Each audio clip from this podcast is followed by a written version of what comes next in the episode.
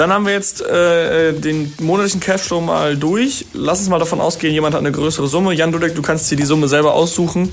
Ähm, und darfst jetzt sagen, was derjenige mit seinem äh, Exit machen soll. Das war ja eigentlich der Sinn, warum wir hier im Podcast heute zusammen, äh, zusammen gemacht haben. Hat mich der Chris vorher gefragt, wie lege ich meinen Exit mit 2 Millionen Euro beispielsweise am, am besten an? Ne? Okay. so, das war so die, die Dinge. Es war ja, hätte man auch jede andere Zahl nehmen können. So. Herzlich willkommen zur AMC Hackers Bestseller Show, dem etwas anderen Podcast zum Thema Amazon FBA und E-Commerce. AMC Hackers unterstützt angehende und aktive Seller dabei, ihr Business weiter voranzutreiben, egal ob blutiger Anfänger oder fortgeschrittener Profi. Für jeden ist etwas dabei. Von wöchentlichen Livestreams und fortgeschrittenen Masterminds über Expertencalls, Schritt für Schritt Videoanleitungen und 24-7 Support für jede deiner Fragen. Das sind nur ein paar der Inhalte bei AMC Hackers. Überzeuge dich selbst und werde jetzt Mitglied unter www.amc-hackers.de. Und jetzt viel Spaß beim Podcast. Liebe Zuhörer der Bestseller Show, Heute eine Folge ohne den Hauptmoderator Marc aus der großen verrückten Finanzwelt. Deswegen äh, übernehme ich heute mal das kurze Intro und begrüße erstmal Philipp, den kennt ihr alle, und dann unseren Stargast, den einzig wahren Jan Dudek. das ist ja ein wunderbares Intro. Ja, vielen Dank, dass ich dabei sein darf, Chris.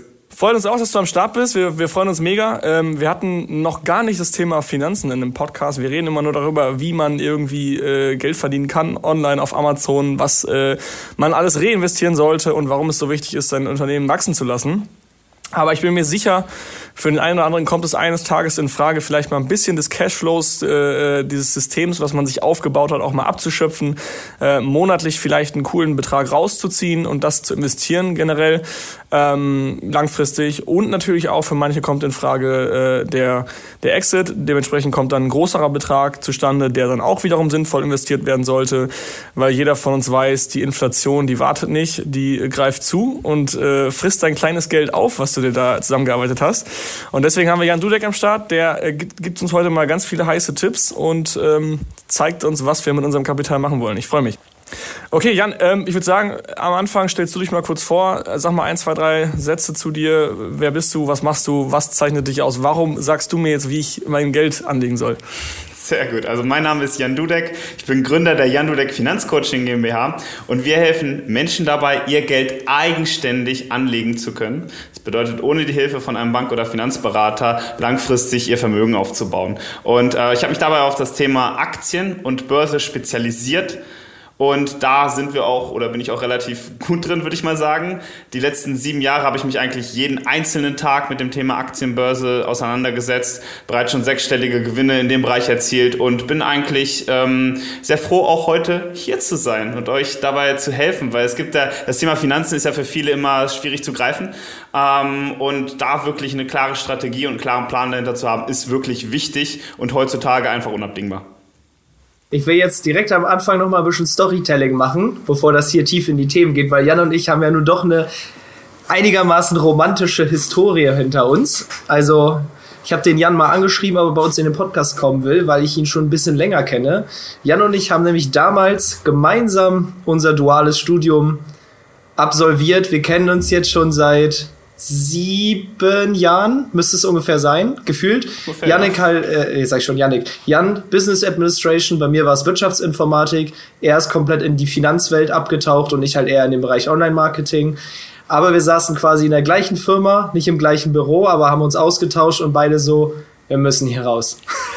Das Witzige ist, für alle fanatischen Bestseller-Show-Zuhörer, die müssen Jan kennen. Nicht, nicht vom Namen her, aber wir haben schon so oft Stories erzählt, äh, wo du halt äh, damals von Jan erzählt hast, weil du mit Jan gemeinsam jeden Morgen irgendwie hattet ihr ein Meeting oder so. Erzähl mal, was ging da ab?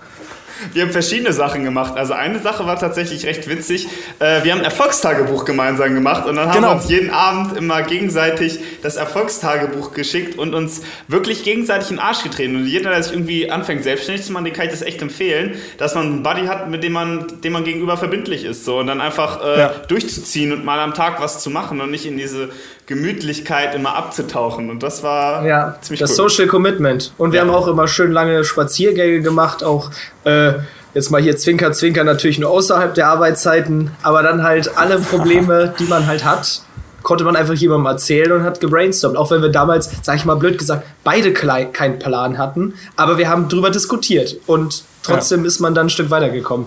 Deswegen ja. ist das schon ziemlich wichtig. Das ist geil, mega geil. Ja, jetzt steht und ich will auch noch mal von vornherein ja, jetzt mal direkt was sagen hier, weil ich finde das Thema Finanzen, äh, dadurch, dass ich jetzt Jan so lange kenne und auch den Gegenwind, den man als junger Investmentberater bekommt, weil man jetzt halt vielleicht noch nicht so alt ist wie Warren Buffett. Ich will jetzt hier in der Bestseller-Show spreche ich jedem, der Interesse daran hat, meine persönliche Empfehlung für Jan Dudek aus. Dafür, wie, wie sagt man das bei den wilden Kernen, lege ich meine Beine ins Feuer oder so ein Ding? Die Hand ins Feuer, aber sagen auch, so dass weil, die wilden Kernen. Genau, weil ich bin mir ganz sicher, dass ganz viele Zuhörer jetzt sofort diesen ersten Gedanken haben, oh, der ist auch erst äh, Ende 20, der kann ja gar keine Ahnung haben. Bullshit. So, davon löst ihr euch jetzt mal alle und geht mal mit freiem Kopf an dieses Thema ran. So. Ja, das Thema räumen wir jetzt mal von hinten auf. Also alle mal einmal den Kopf resetten. Wir stellen uns mal vor, der Jan Dudek, der ist jetzt äh, Ende 50 und hat schon die ganzen Wirtschaftskrisen mitgemacht und der weiß einfach, was abgeht.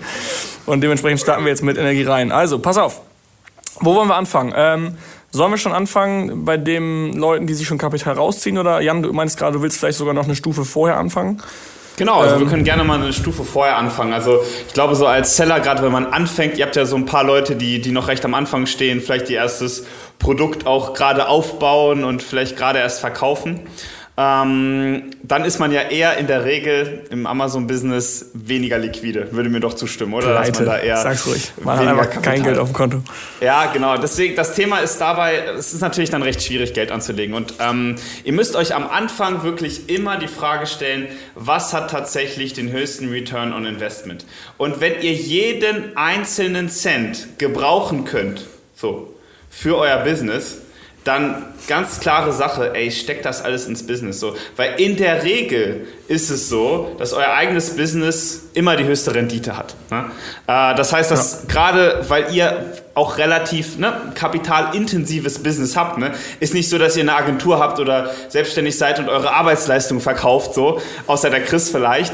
Ähm, aber wenn ihr da wirklich am Anfang steht, dann würde ich wirklich den meisten nahelegen, das wirklich konstant zur Seite zu legen aber wenn man möchte und schon mal so einen kleinen Fuß ne, reinsetzen möchte, dann kann so 25, 50 Euro, einfach damit man sich selber dieses Commitment geben, gibt, äh, das zu investieren, das kann durchaus Sinn machen. Also wenn man beispielsweise so ein paar Basics hat, wir gehen mal von ein paar Basics aus, ne? das bedeutet, jeder sollte, bevor er irgendwie anleg, äh, anfängt, Geld anzulegen, so mal drei bis sechs Monate Monatsausgaben wirklich auf dem Girokonto haben. Und das Geld sollte da stumpf einfach rumliegen. Ich weiß, das ist für viele immer so, ja, man könnte das auch investieren und so weiter, aber das ist einfach, falls man in irgendeiner Weise, das habe ich dem Chris damals auch immer gesagt, so, falls man aus irgendeiner Weise irgendwas noch bezahlen muss, irgendein Notfall kommt dazu, dass man da einfach wirklich das Geld in der Hinterhand hat. Und dann, sobald man das einmal hat, sein Business auch in gewisser Weise zum Laufen bringen kann, dann kann es durchaus ja. Sinn machen, da vielleicht so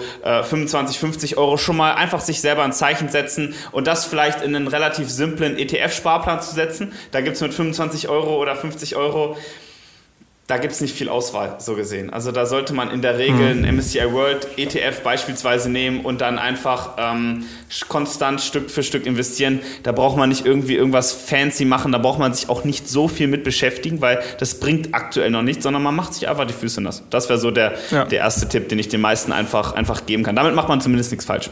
Genau. Das ist ja so der Rainy Day Fund, den man dann so hat. Für die schlechten Tage hast du Cash auf der Seite. Mhm. Korrigiere mich gerne, wenn ich falsch liege. Ist einfach dazu da, dass wenn mal mein Auto kaputt ist, dass ich dann nicht ans Depot gehen muss, um das Auto zu reparieren, sondern ich kann das Depot in Ruhe lassen. Ich muss das, an das Geld nicht rangehen, weil im Worst Case ist gerade das Depot. Es gibt ja auch mal äh, Phasen, mhm. in denen es weniger wert ist, als du eigentlich rein investiert hast. Und wenn du Cash rausnehmen musst, um dein Auto zu reparieren, um die Waschmaschine zu kaufen, whatever, dann bist du halt extrem äh, negativ unterwegs und äh, deswegen einfach immer Geld bei der Seite haben. Ja. Genau, das ist es halt, weil äh, das Depot wird ja wahrscheinlich am Anfang, wenn man 25, 50 Euro reinsteckt, wahrscheinlich sowieso nicht so groß sein. Also so viel kann man sich da am Ende sowieso mhm. nicht rausnehmen. Aber einfach aus gesundem Menschenverstand, weil es kommt immer irgendwas in irgendeiner Weise, kann immer dazwischen kommen und das, das braucht jeder einfach, damit man sich mental am Ende des Tages auch wohlfühlt. Weil überlegt euch mal ja. das Szenario, ähm, beispielsweise, ihr habt gerade ein Produkt gelauncht und braucht da doch ein bisschen mehr Geld. Das wäre genau auch ein Rainy Day Fund. Ne? Ihr braucht auf einmal mehr Geld für diesen Launch oder was auch immer. Ja? Und dann kommt zusätzlich noch euer Auto ist kaputt. Und dann zusätzlich ist die Börse noch eventuell ein bisschen unten. Und dann steht er da und könnt vor allem ähm, nachts nicht ruhig schlafen. So, weil, weil Geld ne, in gewisser Weise dann für, für einige ein sehr, sehr emotionales Thema ist, gerade wenn man davon dann nicht genug hat. Und genau für solche Fälle ist das einfach da, dass man äh, nachts auch ruhig schlafen kann. Ne? dass ihr keine, ja. euch keine Gedanken machen müsst. Ich sage mal, man braucht zweimal den Rainy Day Fund. Einmal äh, privat als Person, ähm, bevor ich investiere, und einmal als Unternehmen für Steuerrücklagen. Ja, Steuerrücklagen auch nochmal, aber auch der Rainy Day Fund als Unternehmen, dass ich halt nicht direkt Probleme kriege, wenn ich mal äh, Zahlungen leisten muss. Also den, den einmal privat zu haben. Ähm, bei mir war das damals so, ich habe immer gesagt, ich muss, ich, also als Unternehmer brauchst du ja einen etwas höheren Rainy Day Fund als als Angestellter, mhm. weil Angestellter, die haben den Cashflow meistens sicher, mhm. ja, also vermeintlich sicher. Ähm, aber wenn du ein Jahresgehalt, hast ja ich immer so gesagt, ein Jahresgehalt oder beziehungsweise einmal die Kohle, die ich brauche, wenn ich ein Jahr lang kein Einkommen habe, dass ich ja. überlebe. Das war so mein persönliches Limit. Chris zum Beispiel würden wahrscheinlich zwei Monate reichen, drei Monate, der ist da total entspannt. Und dann gibt es auch andere, die brauchen zwei Jahre. Also das ist bei jedem anders. Ne? Mhm. Also das stimme ich vollkommen zu. Also diese finanzielle Reichweite nennt man das als Unternehmer, dass man da wirklich diese mindestens zwölf Monate hat egal, also wenn deine Ausgaben 10.000 Euro im Monat sind, dass du wirklich ganz entspannt das Ganze äh, überleben kannst und dir wirklich gar keine Gedanken machen musst und in der Zeit das Ganze vernünftig angehen kannst. Und wenn du zusätzlich das Ganze noch privat hast, dann ja, mag es vielleicht sein, dass du ein bisschen viel Cash einfach nur rumliegen hast, aber überleg mal, wie entspannt du bist, wenn du äh, zwölf Monate dein Gehalt bezahlen kannst, zwölf Monate beispielsweise jetzt privat noch Rücklagen hast für zwölf Monatsausgaben, da könntest du theoretisch äh, zwei Jahre privat überleben, so gesehen, und könntest, ja. müsstest dir keine Gedanken machen um irgendwas. Und in zwei Jahren findest du bestimmt eine Lösung für irgendwas. Ja, ja das denke ich mir auch immer. Das war so mein Ding. Ich habe ich hab halt bei mir ein Jahr gemacht und ich habe mir immer gedacht, ey, in einem Jahr, mein Gott, ich finde schon nach, wahrscheinlich nach einem Monat wieder was. Aber es ist so entspannt einfach dann und dann hast du auch nicht mehr dieses Gefühl, also für viele ist ja am Anfang Unternehmer oder Selbstständiger sein risikoreich, aber wenn du halt diese Rücklage hast, wo ist das Risiko? Es gibt keins faktisch. Mhm. Okay. Wichtig ist, dass man sich halt einfach motiviert, das auch zu sparen, weil wenn man an diesem Punkt noch nicht ist, dann möchte man eventuell deutlich mehr Risiko in gewisser Weise eingehen. Aber man muss wirklich versuchen, am Anfang diesen, diesen Rainy Day Fund irgendwie aufzubauen, weil dann kommt irgendwie ein Schlag und man steht da und, und steht mit runtergelassenen Hosen da und ähm, muss man Kredit aufnehmen und dann kommt man wirklich eventuell in, dann kommt man überhaupt erst in dieses Thema Privatinsolvenz oder was auch immer. Ne? Die kommt man ja nicht, wenn man nur kein Geld hat, sondern wenn man ne, Schulden hat letzten Endes. Dann sorgt das dafür, dass man äh, nicht gut dasteht und äh, das kann ich ich wirklich nicht, also niemand empfehlen. So. Ja.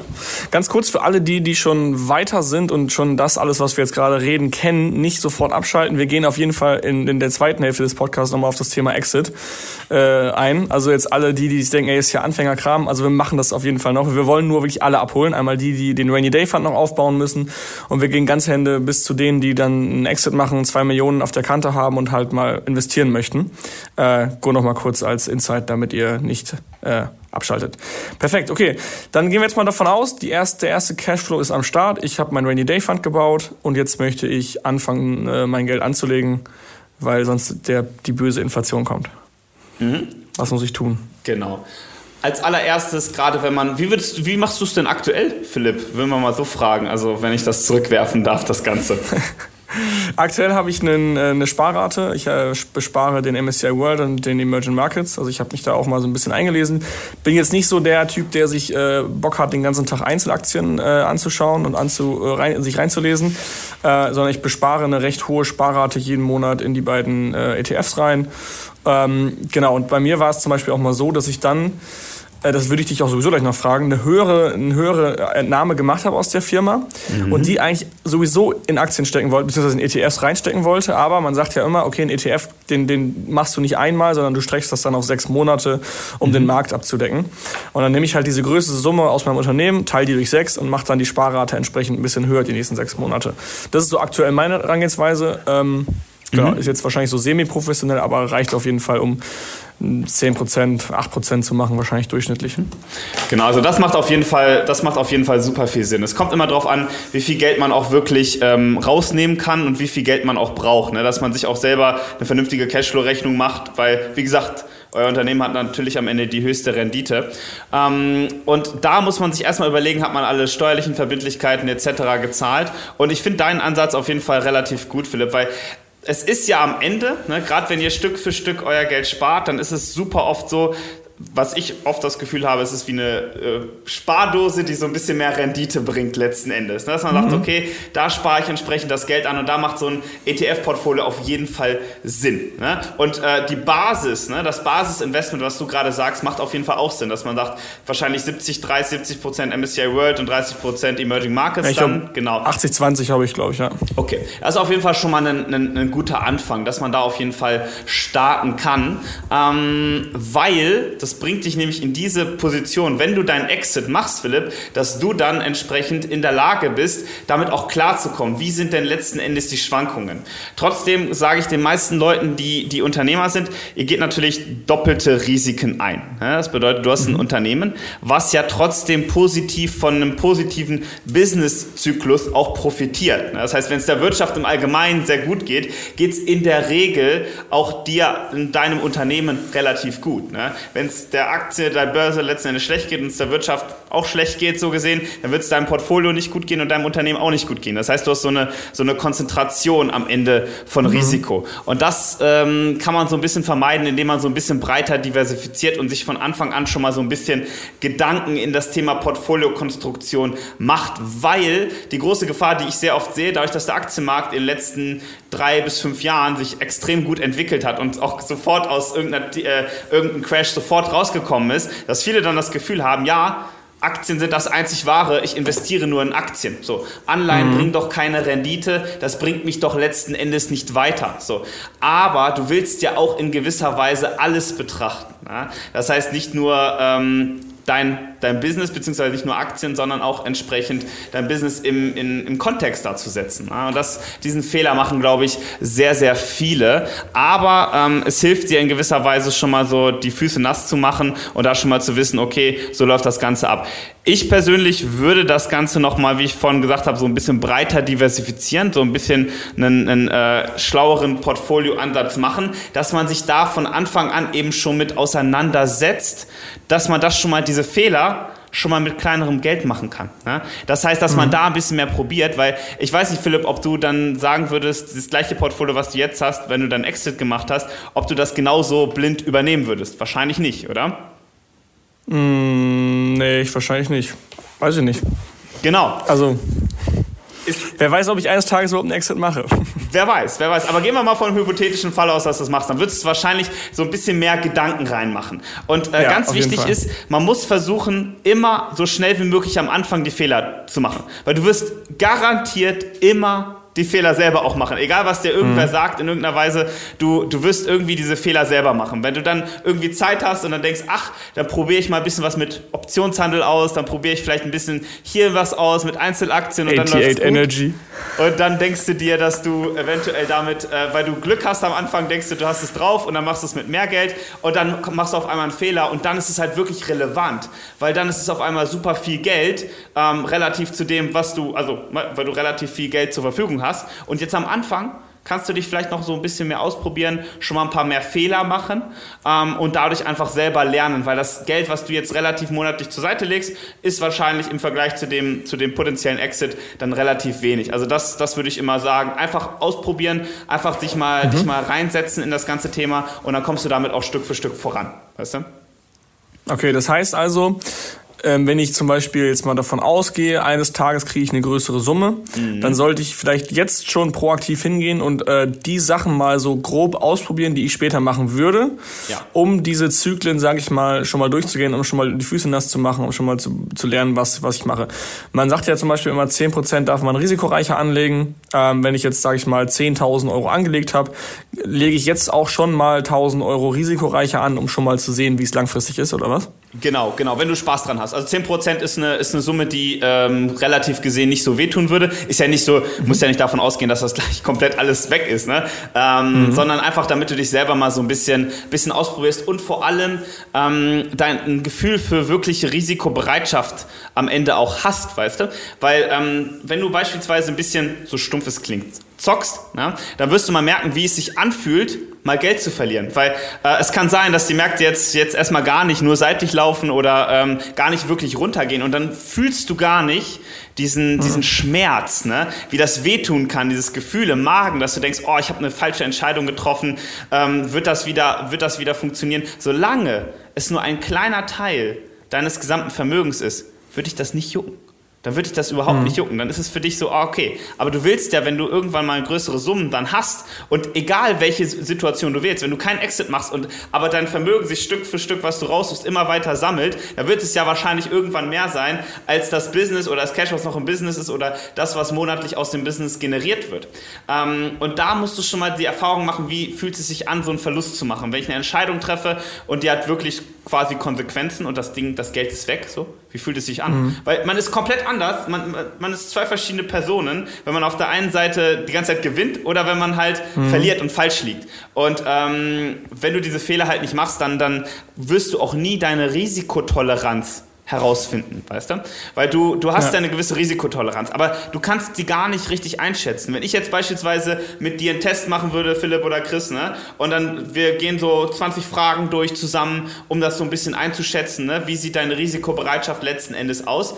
Ähm, dann würden die meisten Leute, wenn sie nicht wirklich bisher investiert haben und das Risiko nicht gespürt haben, hätten sie keine wirkliche Ahnung und würde ihre Risikobereitschaft komplett anders einschätzen. So, und dann kommt auf einmal mhm. ein Crash, 50 Prozent, in wenigen Monaten geht es runter und die Leute drehen durch. Also es ist, es ist ja. faszinierend. Ne? Das ist wirklich. Und dann sehen die den Crash und im Worst Case verkaufen sie sogar, während es nach unten geht und sagen dann innerlich, okay, Aktien sind nichts für mich.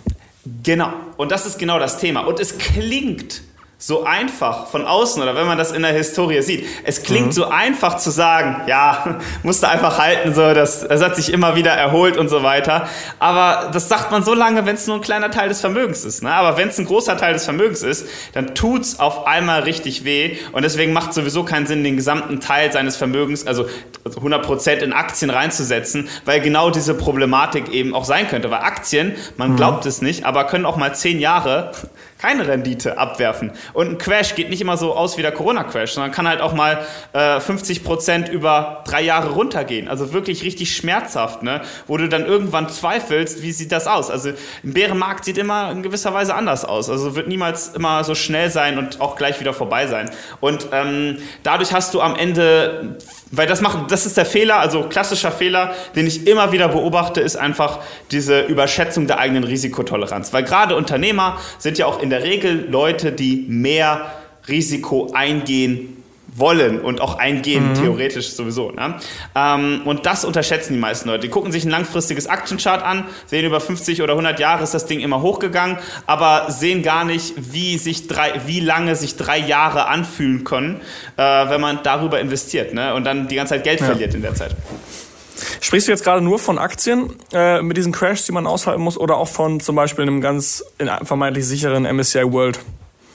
Ich rede jetzt auch vom MSCI World. Also auch der MSCI World kann mal wirklich äh, lange runtergehen. Also guckt euch die Periode von 2000 bis 2010 an. Dort hatten wir zwei Crash. Mhm. Wenn du mhm. beispielsweise den äh, gelobten S&P 500 oder auch den MSCI World, der hat in der Zeit halt quasi keine Rendite gebracht oder sogar eine leicht negative Rendite über zehn Jahre, wo du zwischenzeitlich einen wirklich starken Drawdown hast. Ne? Zweimal sogar. Also einmal die Finanzkrise und einmal nach 2000 hatten wir auch eine relativ, äh, relativ schlechte Zeit von 2000 bis 2002. Mhm. Ne? Und dann kann auch ein MSCI World runtergehen. Und das ist, glaube ich, was die meisten aktuell stark unterschätzen, dass halt so ein reines Aktienportfolio halt auch mal einen schlechteren Zeitraum haben kann. Ja. Wie würdest du den letzten Crash letztes Jahr? War das ein richtiger Crash? Also ich habe letztes Jahr war ich schon investiert. Ich habe ihn jetzt nicht so krass wahrgenommen, weil all in bin ich trotzdem äh, positiv. Mhm. Wie würdest du den ins Verhältnis setzen zu den Crashs in den 2000ern? Mhm. Es war tatsächlich der schnellste Crash mit der schnellsten Recovery aller Zeiten. Also wenn man sich die Zeiten mal anguckt, ähm, gab noch nie so eine schnelle Recovery, also so schnelle Erholung mhm. letzten Endes im Aktiencrash und äh, im Aktienmarkt und es gab auch noch nie, ist auch noch nie so schnell runtergegangen. Also nicht, nicht der typische Bärenmarkt Sagen wir es mal so. Ne? Okay. Deswegen okay. ist die Sache. Ähm, und vor allem, was auch interessant war, es haben halt die Sachen funktioniert, die ziemlich offensichtlich waren letzten Endes. Also man sagt, okay, die, alle Aktien gehen runter, ich kaufe Amazon, weil Amazon wird trotzdem im Corona-Crash noch weiter verkaufen. Und in der Regel, mhm. das ist auch, eine, das ist auch ein wichtiges Learning, in der Regel funktioniert dieses äh, First-Level-Thinking halt nicht so, dass man denkt, ah, okay, jetzt ist das und das passiert, wer könnte davon profitieren? Amazon, also ja, kaufe ich okay. Amazon. Und damit macht man auch wirklich Geld. So. Äh, das ist in der Regel ja. nicht so, weil die meisten Anleger denken schon so weit, ne? weil es denkt ja jeder letzten ja. Endes. Und das hat trotzdem funktioniert. Auch relativ ungewöhnlich. Normalerweise funktioniert sowas nicht, weil wenn du schon davon hörst, dann ist es schon längst eingepreist. Ne? Ähm, und das mhm. könnte für viele, glaube ich, relativ falsche Implikationen über den Aktienmarkt auch, auch geben. Aber wenn es funktioniert, bisher war es gut. Das ne? ist ein, ein, schlauer Spruch. Wenn du davon hörst, ist es schon eingepreist. Ja, garantiert. Also gerade wenn du, wenn du, also, yo, Leute, wenn ihr irgendwie Nachrichten lest oder so, dass jetzt äh, bald der Reiseboom kommt und davon TUI profitieren wird, jetzt mal als, als äh, plakatives Beispiel, dann ist das in der Regel, oder ihr könnt schon davon ausgehen, dass das eingepreist ist. Ne? Ähm, also dass die Aktie dann schon den, die Korrektur gemacht hat, aufgrund dieser Nachricht quasi. Die Korrektur nach oben in dem Fall, ne? Also wenn es jetzt ja, genau. positiv ist, ja. genau. Ja, also jede Nachricht, die ihr hört, wenn ihr es gerade in der Zeitung lest, das ist schon eingepreist so. Wenn ihr das irgendwie gedruckt. herausfindet ja. über, keine Ahnung, dass ihr euch beispielsweise Google-Trend-Daten anguckt, äh, Suchvolumendaten, Webseitendaten und so weiter, was sich vielleicht nicht jeder anguckt und so weiter, und ihr darauf basierend euren Investment-Case äh, macht, so. Dann könnte es sein, dass es vielleicht nicht eingepreist ist, aber äh, in der Zeitung so, also das, das weiß schon jeder. Ne? Das ist wichtig. Mhm. Genau. Okay. Okay, jetzt mal eine konkrete, eine konkrete Handlungsaufforderung an alle, die jetzt mal, sag mal, ein Tausender gerade investieren können, mhm. jeden Monat. Sollen wir das mal so durchgehen? Das ist ja eine gerade Zahl, kann man gut aufzahlen in Prozente. Mhm. Können wir gerne machen. Ähm, also, versuche ja, eigentlich versuche ich immer gerne äh, wirklich schwarz-weiß zu sagen, dass man wirklich sagt, okay, entweder das oder das, ist natürlich bei jeder Person super, super anders, weil die, du musst dir erstmal selber ein paar Fragen stellen, bevor du das mhm. Ganze machst. Ne? Stell dir mal die Frage, wofür legst du das Geld überhaupt an? Ne? Das ist so mhm. die, die allererste Frage. Wozu möchtest du das anlegen? Brauchst du das Geld vielleicht in den nächsten fünf Jahren oder in den nächsten drei Jahren und so weiter? Dann sieht das natürlich komplett anders aus, wie eine Person, die sagt, ich mache das jetzt für einen Vermögensaufbau über die nächsten 15, 20 Jahre.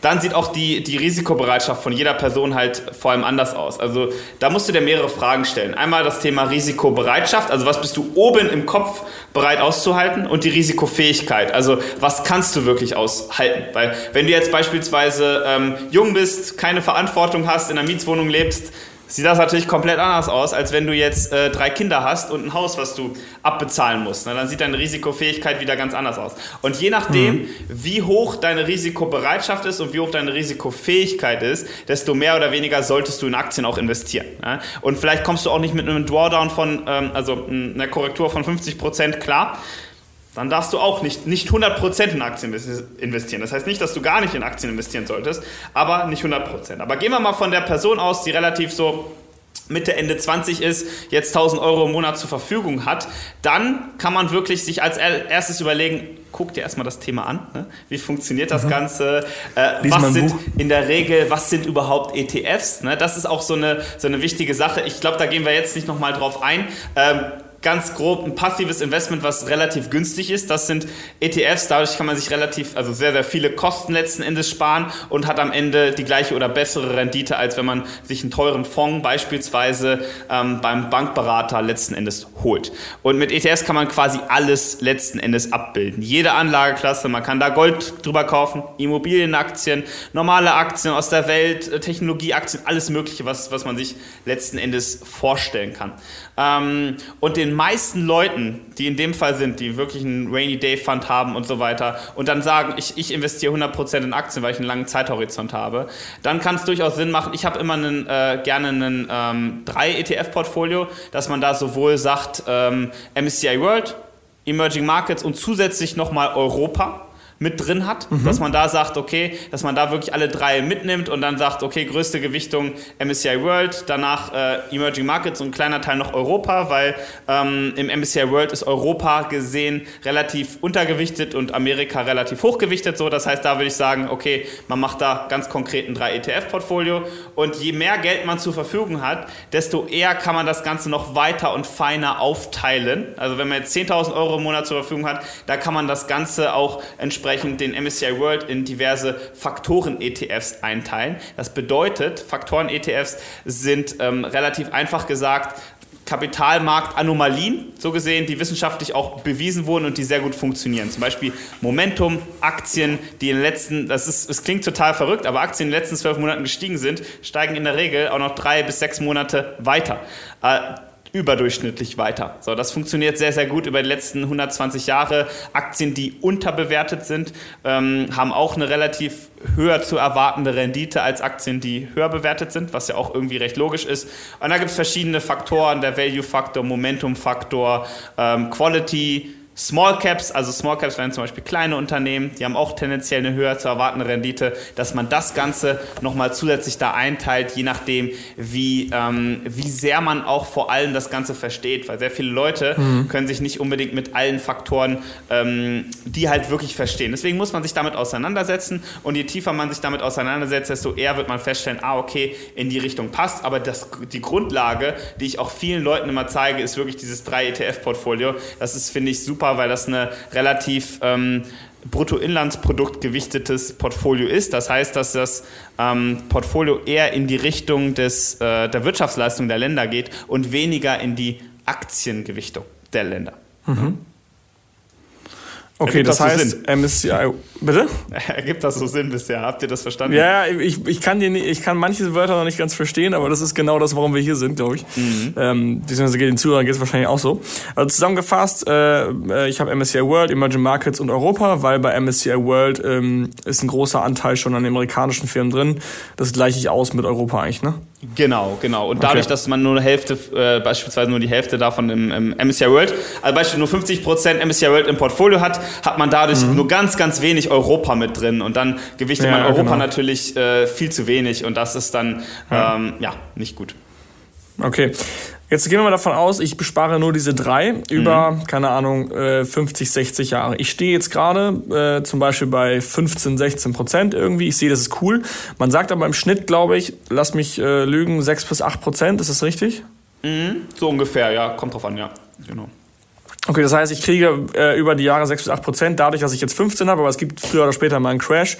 Ist es irgendwie richtig, dass man, keine Ahnung, zum Beispiel alle 7 bis 10 Jahre wahrscheinlich einen Crash hat, oder? So mhm. wird es auf jeden Fall gesagt. Ja, kann, kann man so sagen. Also tatsächlich, äh, witzigerweise, wenn man sich so einmal anguckt, so eine Korrektur von äh, 10% passiert jedes Jahr. Ne? Also dass die mhm. Märkte so 10% vom, vom Hoch äh, korrigieren, das passiert eigentlich statistisch gesehen jedes Jahr so 20% Drawdown, ähm, also bis zu 20% Drawdown passiert so alle zwei bis drei Jahre und ein Bärenmarkt, also der mehr als 20% ist, passiert so, je nachdem, was für eine Zeithorizont man da so reinsetzt, so circa alle, alle fünf Jahre, also schon eigentlich in der Regel ja. häufiger als, äh, als sieben bis zehn Jahre. Das war in der letzten Zeit, in den letzten 20 Jahren war das halt eher äh, ein bisschen weniger ja. häufig, genau. Ja, genau. Dann sagt man also, man sagt ja auch dann, okay, ich darf das Geld nur investieren, wenn ich so lange dann eben drin bleiben kann, nicht das Geld kurzfristig brauche. Was wäre da so deine Empfehlung jetzt MSCI World, äh, also die drei, die du gesagt hast? Wie lange muss ich aufs Geld verzichten? Weil ich habe ja gelernt, wenn das Auto kaputt geht, ich darf nicht Kohle reinstecken, die ich bald brauche. Mhm. Also was ist der Anlagehorizont? Also letzten Endes, der Anlagehorizont sollte beim reinen Aktienportfolio niemals unter zehn Jahre sein. Also das ist halt wirklich mhm. die, die Sache, weil da ist die Gefahr vorhanden. Also man sollte, sagen wir es so, also das heißt nicht, dass man das Geld nicht aus, nach drei Jahren rausnehmen darf, aber man darf nicht damit rechnen, wenn, die, wenn ihr fix ja. Geld sagt, in zehn Jahren, ich brauche genau in zehn Jahren dieses Geld oder genau in fünf Jahren dieses Geld, so, dann macht es nicht Sinn, ein reines Aktienportfolio zu haben, weil die Wahrscheinlichkeit ist da, dass ihr dann weniger habt als ihr quasi vorher investiert habt. Und das will am Ende niemand, so mit einem Verlust so mhm. letzten Endes zu verkaufen. So. Das heißt, ja. du kannst trotzdem für drei Jahre in Aktien anlegen, so, weißt du, und dann hast du eventuell einen Profit oder nimmst du, nimmst du das schon raus. Oder du verkaufst halt mit einem Verlust, so, wenn du damit klarkommst, weißt du, wenn du, wenn ja. du dich mental darauf einstellst, dass es auch ein Verlust sein könnte, mit dem du verkaufst, so, dann ist es gar kein Thema. So, ja. Dann kannst du es ruhig als Spardose so gesehen sehen. Okay. Jetzt mal angenommen, ich glaube, viele der Hörer sind so unter 30, würde ich schätzen. Mhm. Ich spreche jetzt mal für mich, ich bin jetzt 26. Mal angenommen, ich weiß in zehn Jahren ungefähr, also ich wohne jetzt zur Miete, in zehn Jahren will ich ein Haus bauen oder, also jetzt mal abgesehen von der sinnvollen Investition, oder die eigengenutzte Immobilie kaufen. Mhm. So einfach nur, damit ich keine Miete zahlen muss. Mhm. Ich weiß ungefähr zehn Jahre, es kann aber auch schon in fünf Jahren sein. Was würdest du den Leuten empfehlen? Trotzdem reinballern und dann rausnehmen oder wie macht man das dann? Also ich würde es tatsächlich, also du meinst jetzt zwischen fünf und zehn Jahre, dass man da beispielsweise ähm, die Möglichkeit hätte, eventuell eine eigengenutzte Immobilie zu kaufen oder zu der Plan letzten Endes. Genau, das plant man so, ja. Okay. Also da kann ich mir tatsächlich äh, sehr gut vorstellen, dass man sich da ein vernünftiges Portfolio auch zusammenbaut. So, das bedeutet, mhm. dass man nicht meiner Meinung nach kein reines Aktienportfolio hat, sondern man nimmt einen Mix aus wirklich Anleihen, Anleihen kann man auch sehr gut im Portfolio drin haben, Aktien und Rohstoffen, so dass man da wirklich aus verschiedenen Anlageklassen einen vernünftigen Mix hat. Dieses Portfolio, und das kann ich wirklich, äh, das kommen wir auch nachher nochmal zu, wenn wir wirklich das mit dem Exit besprechen, dass man dieses Portfolio wirklich backtestet. Das bedeutet, dass man sich dieses Portfolio anguckt und guckt, wie hat es in den letzten 20 Jahren, in den letzten 40 Jahren beispielsweise performt. Ein kostenloses Tool dafür ist beispielsweise Portfolio Visualizer. Das ist jetzt ein amerikanisches Tool, aber die haben teilweise wirklich Daten von äh, über 40 Jahre oder teilweise sogar 50 Jahre bei einigen Anlageklassen. Und da kann man sich einfach mal angucken, wie hat denn dieses Portfolio performt und was war in dem Fall der, der längste Drawdown. Wenn ich jetzt nur Aktien mache, wie lang war der, der, der Drawdown? Wie lang ging es runter und wann hat es sich wieder erholt?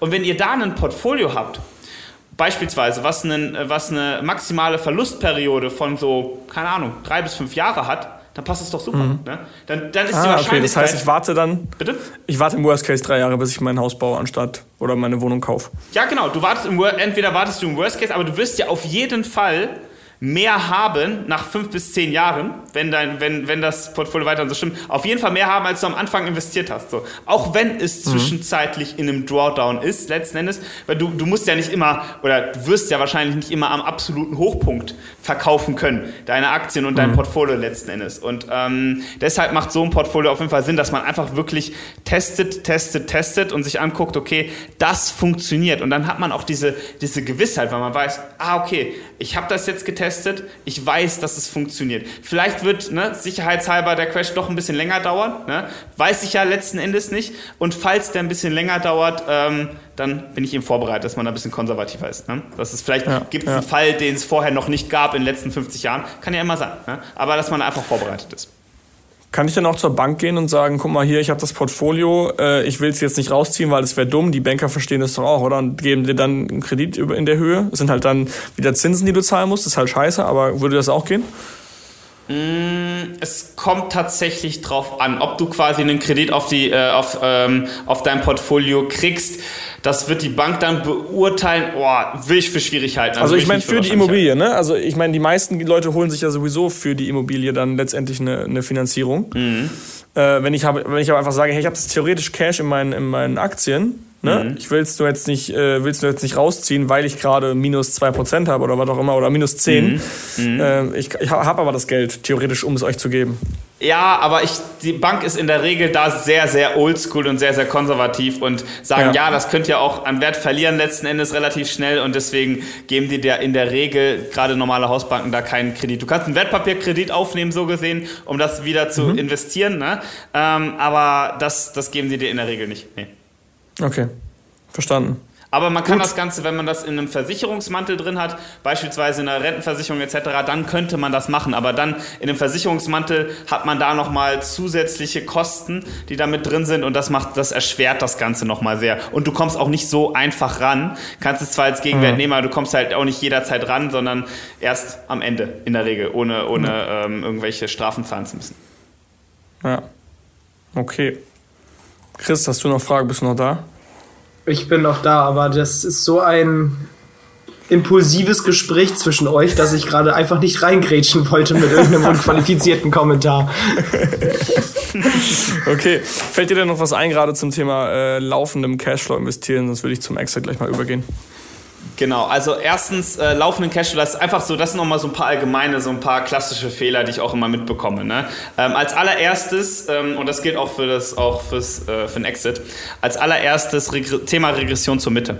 Das bedeutet, ähm, wenn ihr etwas seht, wenn ihr einen Vermögenswert euch auswählt, basierend auf der Vergangenheit, ihr guckt euch die letzten 10 oder 15 Jahre Performance an, dann ähm, suchten die meisten Leute tatsächlich Aktien bzw. Ähm, Indizes, MSCI World oder Nasdaq, aus, die die beste Performance hatten in den letzten 10 bis 15 Jahren. Aber in der Regel ist es so, wenn etwas in den letzten 10 Jahren eine sehr gute Performance hat, dann ist die Wahrscheinlichkeit relativ hoch, dass es in den nächsten 10 Jahren eine schlechtere Performance haben wird. Beispielsweise Aktien. Wenn die in den letzten 10 Jahren Aktien jetzt beispielsweise ein bestimmter Index 12% pro Jahr performt haben, aber der langfristige Durchschnitt sind 8% dann ist die Wahrscheinlichkeit relativ hoch, dass sie in den nächsten zehn Jahren wieder näher an die 8% gehen werden oder sogar schlechter als die 8% in dem Fall performen werden. Aber sehr viele Anleger machen den Fehler, dass sich angucken, ja, was hat denn gut performt? Und dann nehmen sie das mhm. entsprechend so. Das war in der letzten Zeit, das hat man bis Dezember hat man, ich bin ja in so ein paar Facebook-Gruppen drin, so Aktienclub oder was auch immer. Und da wird immer empfohlen, mhm. auf einmal wird dann empfohlen, ja, nimm den Nasdaq, so, das ist der Beste, so. Ähm, aber was ja keiner dann sieht, ist, dass von 2000 bis 2003 circa hat der Nasdaq 80% an Wert verloren ne? in, dem, in dem Zeitraum nach der Internetblase. Ne? Und äh, danach hat er wieder super performt, so bis, bis heute. Ähm, aber das ist der Fehler, den sehr viele Leute machen. Das heißt, da wirklich etwas auswählen, was wirklich langfristig sehr, sehr gut performt. Heißt nicht, dass man automatisch Anlageklassen auswählt, die jetzt schlechter performt haben, aber man sollte das einfach wirklich im Hinterkopf behalten, dass man nicht nur das nimmt, was jetzt kurzfristig, auch kurzfristig als 10 bis 15 Jahre gut performt hat, dass man da einfach nicht diesen, diesen klassischen Fehler macht. Ne? Oder dass man nicht erwartet, ein äh, Kumpel äh, von, von uns, der, dessen Namen ich jetzt nicht sagen möchte, der hat zu mir auch gemeint, ja, äh, 25% pro Jahr sind doch einfach machbar mit Immobilien und Aktien so kombiniert. Das, das sollte doch locker drin sein. Ja und nein, ist machbar, so, es ist nicht unmöglich, ja. aber deine Überrendite in irgendeiner Weise ist immer die Unterrendite von irgendwem anders letzten Endes. Das heißt, es ist, mhm. es ist ähm, eine Überrendite ist immer ein Nullsummenspiel. Ne? Der Aktienmarkt hat jetzt, sagen wir mal, langfristig 7%, so, und wenn du 9% machst, dann wird irgendwer anders vielleicht nur 2% weniger, irgendwann nur 5% gemacht haben, letzten Endes. Das mhm. darfst du nie vergessen. So. Es ist nicht so ein Nullsummspiel, dass ihr beide am Ende das alles auf Null rauskommt, aber zumindest ist ja. es in dem Sinne mit der Überrendite ein Nullsummspiel. Und das gleiche gilt auch für Anlageklassen so. Ne? Das heißt, das ist, auch ein, äh, das ist auch eine Rendite, die wir uns von früher so gesehen äh, genommen haben und die nach vorne geholt haben. So. Und das wird sich eventuell über die nächsten Jahre wieder, äh, ja, wieder korrigieren, sagen wir es mal so. Mhm. Ja, okay, ich sage aber auch, wenn ich 25% Rendite haben will, brauche ich auch äh, die Eier bis zum Boden eigentlich, ne? weil ich halt genau weiß, es kann halt auch nach hinten losgehen. Das ist ja jetzt keine, keine Rendite, die kommt äh, ohne Risiko. Ne? Genau, aber das sehen halt viele Leute nicht, wenn das Risiko nicht eintritt. Ne? Das ist genau, dieser, mhm. genau diese Sache. So, wenn man im, im, im März jetzt in die schlechtesten Unternehmen investiert hat, die am meisten verschuldet sind, die am meisten äh, davon negativ ja, also die von der Corona-Krise am meisten gelitten haben, dann sind das die Aktien, die am besten performt haben, letzten Endes. Und das ist ein sehr, sehr, und viele Leute, alle haben, alle Unternehmen haben überlebt, weil der Staat reingekommen ist und Zentralbanken reingekommen sind und, und äh, das alles gerettet haben, letzten Endes. Aber es heißt nicht, dass das automatisch jedes Mal passieren wird, dass man immer das nimmt, was das höchste Risiko hat. Weil wenn das Risiko nicht eintritt, dann äh, dann, dann denkt man, dass man es drauf hätte letzten Endes. Zum Beispiel hat im letzten Jahr mhm. äh, witzigerweise die Unternehmen, die am unprofitabelsten waren. Also tatsächlich, es gibt einen Index, der heißt Non-Profitable Companies, so gesehen, wo Unternehmen, die keinen Geil. Gewinn machen. Und das war der Index, der mit am besten die beste Performance hatte. Der hatte von 2020, also mit Corona-Crash, irgendwie plus 70 Prozent oder mehr gemacht. Ne? Also wo der Corona-Crash noch mit drin war. Das heißt, aus der Krise heraus eine unglaublich krasse Performance am Ende gehabt. So unprofitable Unternehmen. So. Und das ist nicht unbedingt das, wo man sagen würde, dass die, weil die performen ansonsten auch nicht unbedingt gut, ne? also langfristig gesehen. Ja. Aber äh, das, das gilt es einfach zu, zu bedenken, so dass jetzt, ähm, dass es immer andere Marktregime gibt. Und wenn wieder ein schwierigeres Marktregime kommt, dann steht man eventuell da und macht das Gleiche, was ja schon mal funktioniert hat und denkt, ja, das funktioniert auch dieses Mal und das wird dann nicht mhm. funktionieren. Ne? Ja, so typisch GameStop. GameStop, oh, das muss ich nochmal machen, das hat doch letztes ja, Mal Ja, genau, dass alle Leute auf einmal zu mir, ja, ich sehe das ja immer, wenn irgendwas passiert, dann kommen die Leute ja auch auf mich zu, so, GameStop, ja, was ist, wenn wir jetzt Unternehmen suchen, die jetzt die meiste, höchste Short Interest haben? Ja, das machen, denken sich gefühlt tausende Leute, so, oder, oder hunderttausende, Millionen von Leuten, weil das ja auch so viel Medienaufruhr gebracht hat, so, aber in den meisten Marktregimes, so, sind die meist geschorteten Unternehmen halt auch die am schlechtesten performen, so, letzten Endes, weil die Leute, die das machen, diese Short-Analyse machen, sind in der Regel äh, keine dummen Leute, sondern in der Regel sehr, sehr schlaue Leute. Ne? Aber manchmal Ja. geht's halt in die Hose, so wie wir gesehen haben. Ja, okay, also mit solche, solche Spielchen mache ich dann einfach mit, keine Ahnung, 5 bis 10 Prozent meines, meines Vermögens, meines Portfolios. Damit kann ich ja zocken. Die teile ich dann auch wieder auf auf verschiedene und wenn dann einer von fünf performt, ist doch mega. Genau, und dann hast du einfach dieses Gefühl, einfach, einfach, dass du am Ende dieses Gefühl hast, was ist denn Risiko, Bereitschaft, Toleranz und so weiter, wie fühlt sich das letzten Endes an, Geld zu verlieren oder falsch zu liegen, das, wir liegen ja auch nicht gerne falsch, ne?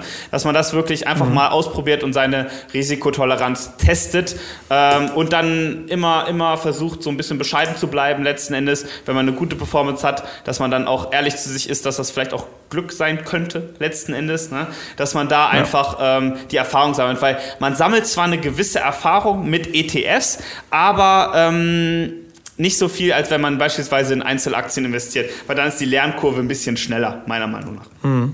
Klar, okay. Genau. Philipp, wie hat sich das denn angefühlt mit 88 Energy? Wie viel Rendite hast du gemacht? Und wie hat sich das Ja, angefühlt? hast du, Jan, hast du das auch Ich habe das mit mitbekommen 88 von unserem gemeinsamen Freund, ja. Ja, wir hatten, wir hatten, äh, wir haben ja auch hier im Podcast mal tatsächlich gesagt, Jungs, 88 Energy ist der heiße Scheiß. Äh, wir haben, glaube ich, irgendwie eingekauft und ähm, ich glaube bei mir in Zahlen, was war das in Zahlen? Ich glaube, ich habe zwei, für 2000 Euro gekauft, hatte dann, äh, es waren halt Penny Stocks, also es war, die waren nicht mal ein Cent wert tatsächlich. Ähm, die sind dann so eskaliert, dass ich bis, also dass ich daraus 7000 gemacht habe, also 5000 Euro Profit. Und dann kam so dieser typische Gierschalter. So, ja, Alter, das wird jetzt noch krasser, das wird noch krasser. Und alle immer so am Nachkaufen bei uns. Wir hatten da so eine kleine WhatsApp-Gruppe. Das war für uns alle ein Joke, ne? Also wir wussten, hey, okay, es kann voll nach hinten losgehen, aber es hat mega Bock gemacht, sich jeden Tag darüber zu unterhalten. Ja, so schön 5000 Euro Profit gemacht. Und auf einmal einen Tag später alles im Arsch. Es ist so eskaliert. Ich habe, glaube ich, äh, ja, ich glaube 1500 Euro Verlust gemacht oder so. Also letztendlich habe ich mir die Finger verbrannt, aber genau das, was du gesagt hast. Ich habe mich auch nicht geärgert, weil ich genau wusste, hey, ich will, ich will diese, ich will das auf die Fresse fliegen. Ich will die Fehler jetzt mal, jetzt mal machen im Kleinen, um dann äh, mal zu lernen, wie fühlt sich das an, wie gehe ich damit um, wie kann sowas passieren. Auch dieses Thema Gier habe ich jetzt gelernt. Okay, du hast eine geile Rendite, denkst dir so geil, Mann, das muss noch weitergehen, das muss noch mehr, weil irgendwann stellst du dich ja auf 5000 ein, Ja. dann denkst du dir nur so, boah, was wäre denn, wenn ich jetzt nicht zwei reingepackt hätte, sondern vier? Boah, hätte ich jetzt 10.000 und kaufst nochmal nach. Und das ist halt eben fatal, dass du solche Fehler machst. Ja, ja. Ich habe das ja auch mitbekommen und ähm, da war es tatsächlich so, dass diese Gier, das, da merkt man richtig, wenn man mit den Leuten, wenn man, äh, wenn man mit Leuten spricht, die da noch nicht so viel Erfahrung haben, dass die Gier halt einfach alles überschattet so in dem Moment, dass man halt wirklich in so einem äh, Tunnelblick auch letzten Endes. Es ist man gar nicht die negativen Sachen. Man sucht sich nur noch, das nennt man Confirmation Bias, man sucht sich nur noch ähm, Informationen und Argumente, die für deine eigene Investment-Thesis am Ende stehen oder, oder dafür sprechen. Und ähm, unser Freund meinte tatsächlich, entweder das Ding geht 30x oder auf Null. Das ist mir völlig egal. Aber er schickt mir jedes Mal, wenn das Ding dr- 2% höher gegangen ist, einen Screenshot. Oh, guck mal, schon wieder mehr Geld gemacht und schon wieder mehr Geld gemacht. So. Ähm, und dann, als es quasi runtergegangen ist, hat er bei, äh, ich glaube, er meinte, dass er noch zu einem zu einem leichten Profit verkauft hat, beispielsweise, ich glaube es zumindest. Ähm, Ja. aber die Sache ist jetzt in dem Moment, dass auf einmal diese ganzen Emotionen weg waren. Pluff. So, von wegen 30x oder 0, so, sondern schnell verkauft, so in dem Moment. Weil er sagt, ich muss es schnell noch, ich muss es schnell noch rennen. Und so schnell können, können die Emotionen so ein bisschen aus dem, aus dem Ruder laufen, weil ähm, man merkt auf einmal, man ist im ganz anderen Status. Deswegen mache ich zum Beispiel, und bei solchen Sachen, ähm, schreib dir immer so ein bisschen was auf. Ne? Also wenn du sowas machst und sowas runterschreibst beispielsweise, äh, nicht runterschreibst, sondern solche Investments machst, schreib dir mal deinen Gefühlsstatus in dem Moment auf. Schreib dir mal wirklich so in einem Trading-Tagebuch. Geil. Mach einfach mal runterschreiben, so, wie denkt Geil. man da? Und dann liest du dir das durch und denkst du, wie kann ich so blöd sein? Wie kann ich denn nur darauf reinfallen? So, warum? Was war denn da mit mir los? Weil du wirst dich selber nicht mehr in diesen Gefühlsstatus zurückversetzen können. Jetzt sagst du, oh ja, ne, war, war ein gutes Learning letzten Endes und so weiter. Aber in dem Moment hast du wahrscheinlich komplett mhm. anders gedacht, so, weißt du? Ja, in dem Moment war ich voller Euphorie. Ich war, ich oh. weiß noch, es war ein richtig geiler warmer Tag. Wir haben so Volleyball gezockt und ich dachte so, hey nice, jetzt habe ich mal eben aus zwei 5K, äh, 7K gemacht. So Alter, wie geil ist das denn? Genau das ist es. Und dann einfach mal ganz kurz ein paar Notizen machen. So, vielleicht habt ihr auch sowieso ein, äh, ein Tagebuch oder irgendwie so ein Erfolgstagebuch in gewisser Weise. Und dann schreibt euch mal so ein bisschen was dazu runter. Und dann kannst du dich, also ich skrippe auch immer zwischen äh, zu meinem äh, mein Trading, ich nenne das Trading-Tagebuch, kannst du wie auch immer nennen. Ne? Äh, Begriff spielt keine Rolle. Aber dann guckt man da nochmal durch und denkt sich so, ja, was habe ich mir damals bei gedacht, ne? dass man da die Emotionen so ein bisschen mehr unter Kontrolle hat und dann selber noch mal ein bisschen reflektiert, weil das wird dir später, weil sonst wirst du wahrscheinlich nicht viel daraus lernen, außer dass du äh, nicht so viel in, in Penny Stocks spekulieren solltest. Aber dass alleine diese ähm, diese diese Emotionen, dass du die einfach mal runtergeschrieben hast, super sinnvoll. Ja, nice. Ja, Jan, jetzt will ich mal, dass du mal meine Investmentstrategie komplett auseinander zerpflückst und mir sagst, was daran Quatsch ist. Weil bei mir ist ja eher so, also auch an alle Zuhörer, ich würde mich jetzt selber als Risiko, dass ich da wenig Probleme mit habe, verhältnismäßig. Aber wie gesagt, das weiß man immer, wenn es hart auf hart kommt. Aber ich glaube schon grundsätzlich kann ich damit umgehen. Ähm, auch Jan hat mir eingeprügelt, Rainy Day Fund und Rücklagen. Also so doof bin ich dann doch nicht mehr.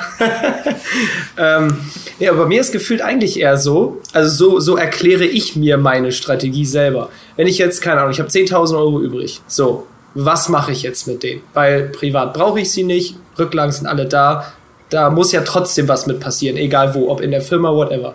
Dann habe ich jetzt 10.000 Euro, gehe ich zur Bank, sage, hey, ich habe 10.000 Euro, kann ich 100.000 haben, also gebt ihr mir nochmal 90.000 Kredit. So, ich, ich frage immer so, guck, ich dachte 10% Eigenkapital wäre so eine Faustregel, da ist mal so, mal so.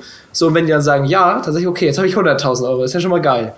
Und dann versuche ich mich an Firmen zu beteiligen, wo ich in irgendeiner Weise mit meiner Beratung, meiner Agentur, mit meinem Netzwerk, sei es AMC Hackers, keine Ahnung, oder Hawkeye Marketing, einen Einfluss drauf habe, mhm. was passiert. Weil ich erkläre es mir so, ich habe jetzt für 100.000 Euro dann mir Aktien von dieser Firma gekauft, nur dass ich die Rendite selbst beeinflussen kann. Mhm.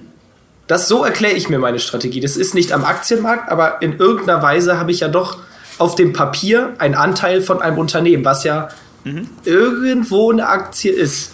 Mhm. Vielleicht nicht laut Definition, aber vom Gefühl her. Ja, also ich finde den Ansatz ähm, eigentlich super gut, das habe ich da glaube ich schon mal gesagt, so dass ich das ähm, prinzipiell sehr, sehr gut finde, weil der Unterschied ist, ähm, was viele Leute beim Thema Aktienmarkt nicht verstehen, ist, dass immer noch eine gewisse äh, Glückskomponente mit dabei ist, weil sehr, sehr viele, ihr müsst euch vorstellen, wie viele Teilnehmer am Markt letzten Endes da sind. Ne? Und dass es sehr viele, dass nicht mal die Investmentthesis aufgehen muss und man trotzdem eventuell Geld macht. Aber man denkt, dass die Investmentthesis genauso funktioniert hat. Und je mehr Einfluss man letzten Endes drauf nehmen kann, desto eher ist man auch, ähm, desto mehr Risiko kann man letzten Endes auch eingehen. Ne? Also macht das schon durchaus Sinn, dass man da wirklich einen Einfluss letzten Endes hat, weil beim Aktienmarkt hast du nicht so viel Einfluss. Und wenn du etwas hast, was du wirklich verstehst, wo du den Hintergrund verstehst, wo du alles ganz genau verstehst und da auch mitwirken kannst, so, da macht das auf jeden Fall Sinn. Und da kann man auch grundsätzlich mehr Risiko eingehen, weil das Ding ist ja auch nicht am Aktienmarkt gelistet. Das heißt, du siehst ja faktisch gesehen keine Schwankungen im Wert ne, von, der, von der Firma, an der du dich beteiligt hast. Also kannst ja gar keine, genau wie bei Immobilien, kannst ja gar keine psychologischen, gar keinen psychologischen Stress geben, selbst mit Fremdkapital, weil du siehst ja nicht jeden Tag ein Preisschild da dran. Ne? Und du siehst am Ende nur das. Stell dir gerade vor, bei deiner Immobilie, du guckst sie dir an und da fehlen plötzlich 15% der Steine. Ja, ohne Witz, aber das kann, also, ne, wenn da jeden Tag ein Preisschild dran wäre bei Immobilien, die würden ja genauso schwanken wie Aktien, aber es ist halt nicht jeden Tag ein Preisschild dran. So. Und genauso wie bei der Company ist auch nicht jeden Tag ein Preisschild dran. Also ja, macht das durchaus Sinn. So. Und dann macht auch mehr Fremdkapital Sinn, weil du siehst gar nicht, da hast du vielleicht ne äh, zwischenzeitlich ein negatives Eigenkapital, weil durch das Fremdkapital ist das so weit runtergegangen, ne? dein, dein Investment zwischenzeitlich. Aber du siehst es nicht so. Du warst vielleicht schon broke, aber hast es nicht gesehen. So. Kann durchaus sein. Und, und dann macht das auf jeden Fall äh, mehr Sinn als, als bei Aktien, weil das ist genau diese, diese große Gefahr, die es eben bei Aktien gibt. Ne? Du okay. warst vielleicht schon broke und hast es nur nicht gesehen. Ja? das, ist der, das ist der, der Titel des Podcasts. Jan Dudek, du warst vielleicht schon broke und hast es nicht gesehen. Sehr geil. geil. Was ich an Jan immer liebe ist, wenn man ihn mal fragt und so seine eigenen Ideen hat, dann kommt auch ein ganz trockenes Bullshit. Ich versuche ja also, das ist manchmal so zu benutzen in, in, in dem Podcast, voll ah, zu sein. Das darf man mal. nee, ich finde, das ist immer die Wahrheit, die man nicht hören will. Ja. Aber das ist ja. genau die Wahrheit, die man nicht hören will, ist meistens die, die man vielleicht mal hören sollte. Das kann ich ganz gut. Und auch auf eine Art und Weise, wie es man manchmal wehtut. Ja, ja, ja. Aber ich, ich finde das, find das Risiko zwar ein bisschen hoch, aber ähm, ansonsten, ähm, wenn, das, wenn das für dich hinkommt ne, so, und du damit zufrieden bist, so, passt das. Ne? Warum nicht?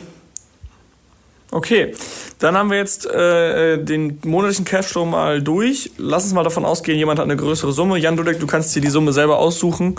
Ja. Ähm, und darfst jetzt entsagen, was derjenige mit seinem äh, Exit machen soll.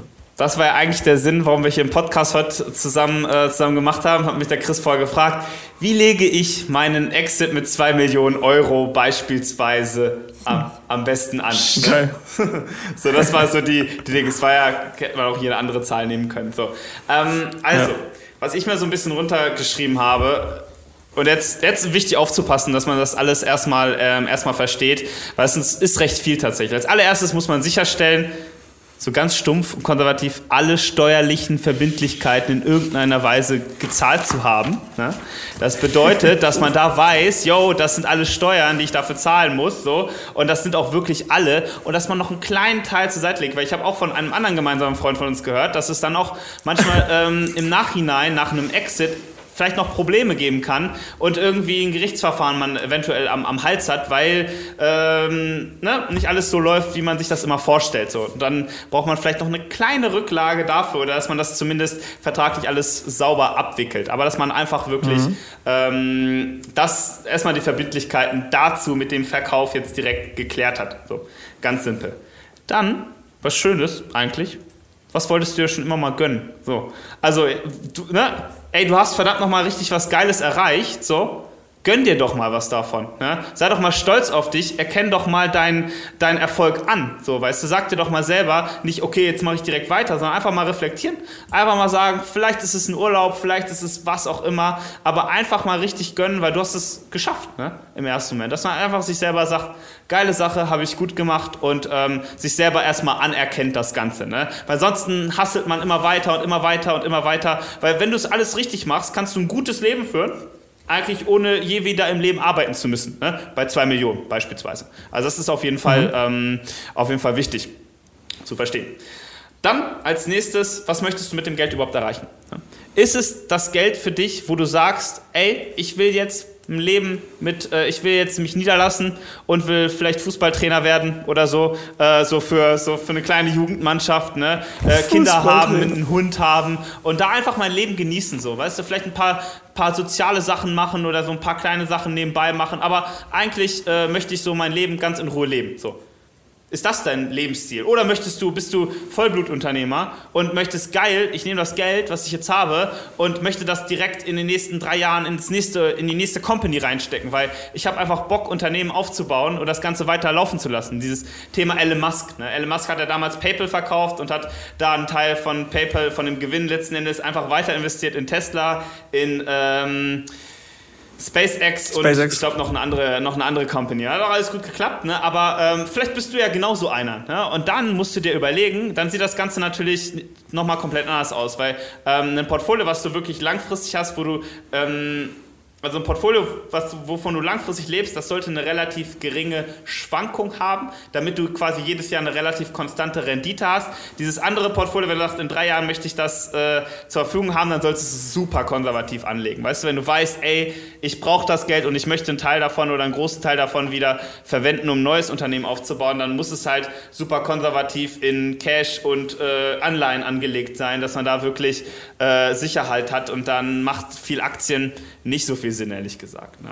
Okay, also nochmal, um es richtig zu verstehen, wenn ich der Unternehmer bin, der neu investieren will, dann brauche ich wenig Schwankungen und soll das sicher anlegen?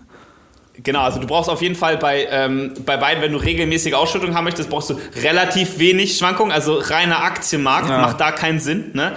Weil du, weil reiner Aktienmarkt nicht unbedingt darauf ähm, optimiert ist, ständig aus äh, ja, den Geld rauszunehmen letzten Endes. Weil überleg dir mal, Aktien äh, können halt auch mal um 40, 50 Prozent runtergehen. Und wenn das gleich im ersten Jahr mhm. passiert, äh, von dem, wo du investierst, deine 2 Millionen, dann bist du direkt startest du mit einer Million so und dann sieht das wieder komplett anders aus, ähm, wie ne, wie viel Geld du am Ende rausziehen kannst. Dann wirst du sehr wahrscheinlich deutlich weniger Geld rausziehen können, als äh, du hättest rausziehen können, wenn du äh, ein vernünftiges diversifiziertes Portfolio hast.